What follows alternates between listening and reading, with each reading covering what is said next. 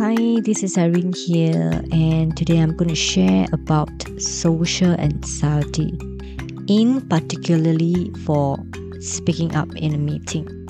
I chanced upon Shade Zahrai's Q&A video on YouTube, um, which I'll provide a link below, on ways to help you to speak up in a meeting, which is a problem for me. That's why I actually watched that video.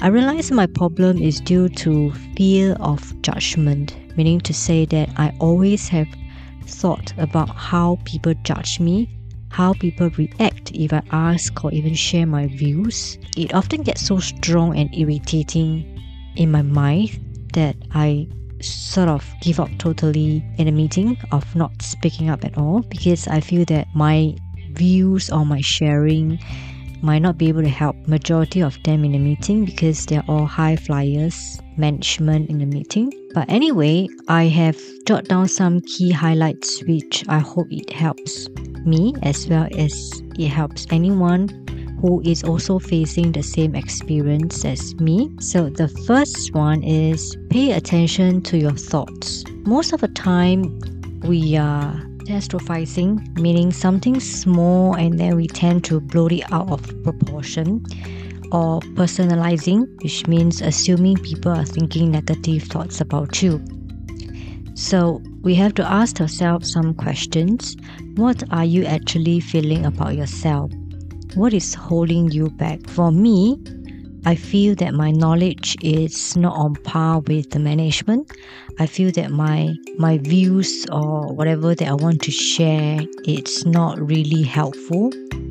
Or maybe they will think that it's so shallow that I shouldn't even voice it out or even share it in a meeting. So it's all about who gonna judge me and what are they gonna judge me for. So it's really about judgment for myself.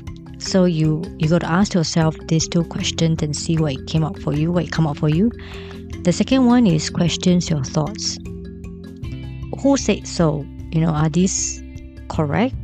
Like, are you sure that you know whatever that you voiced it out during the meeting is not being taken into account or nobody is listening to you? Who said that? Did anybody say that? Or what makes you think that? So you need to have some rational response to those thoughts.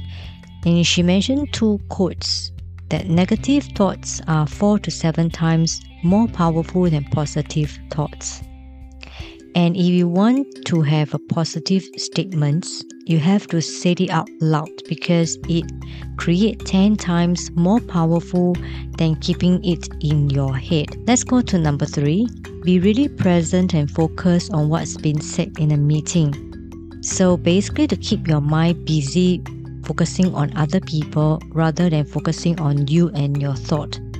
Right? So it's to really listen to what people say and then from there maybe you might have some views or you might have some questions that you can bring up during the meeting that you can you know share in a meeting instead of keeping quiet. And then you have all your mind running a lot of thoughts like what can i be like her? Or what can i be like him? Why am i not knowledgeable like him or her?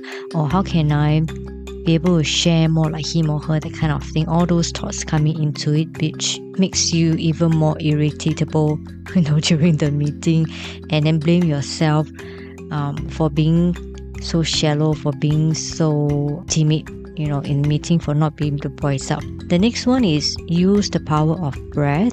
Uh, I usually do this if I'm the one hosting or if I'm the one presenting.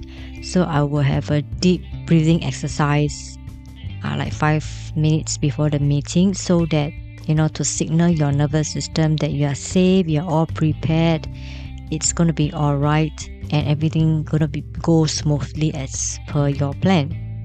The last one is action. So what kind of actions are you to do? You're to do things to reinforce yourself your sense of self-worth.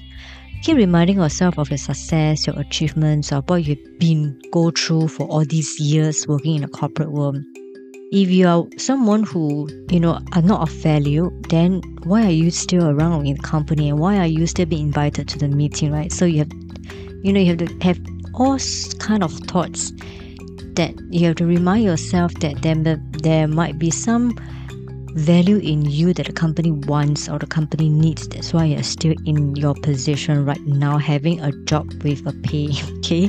The next one is face it instead of escaping it. So you can come up with a few, you know, strategy steps to try to overcome your fear rather than, you know, trying to escape or, uh, you know, like every time you go to a meeting, you keep thinking that can I have this meeting end fast, end fast so that I don't be so stressed on when should I be voicing out or, you know, keep your mind all the negative thoughts about whatever happened during the meeting. So the first one um, that she gave is, for example, the first step is ask a question in a meeting. So every meeting you give yourself a goal is to ask a question. And then after which if you feel more comfortable you go to the next step which to say one thing in a meeting. But of course you must have prepared for it. Like you don't say dumb thing and then you get scrutinized and then you back to square one again the next one the next example is actually more for me to volunteer to provide a summary of the meeting. To summarize the whole conclusion of the meeting right? Because majority of our meeting we say a lot of things in a meeting. And then once we leave the meeting, I think majority of us will forget what we have spoke of or what we've been discussing. So this is one of the points that I realized that all our meetings are like that and it's kind of useless. Every week we will repeat this kind of meeting and every week we'll be asking some of the same questions again because we have forgotten what is being said during the, the past meeting. So this is for me. This is my challenge, which I would like to take it up. No, I want to take it up to help me to be able to speak up in a meeting, to show my value and my visibility so that maybe I can negotiate for a higher pay. Not sure, we'll see. Well, anyway, I hope that this helps you. And if you have more good ideas that you can share, do share with me, and I appreciate your sharing. All right, See you next time. Bye bye.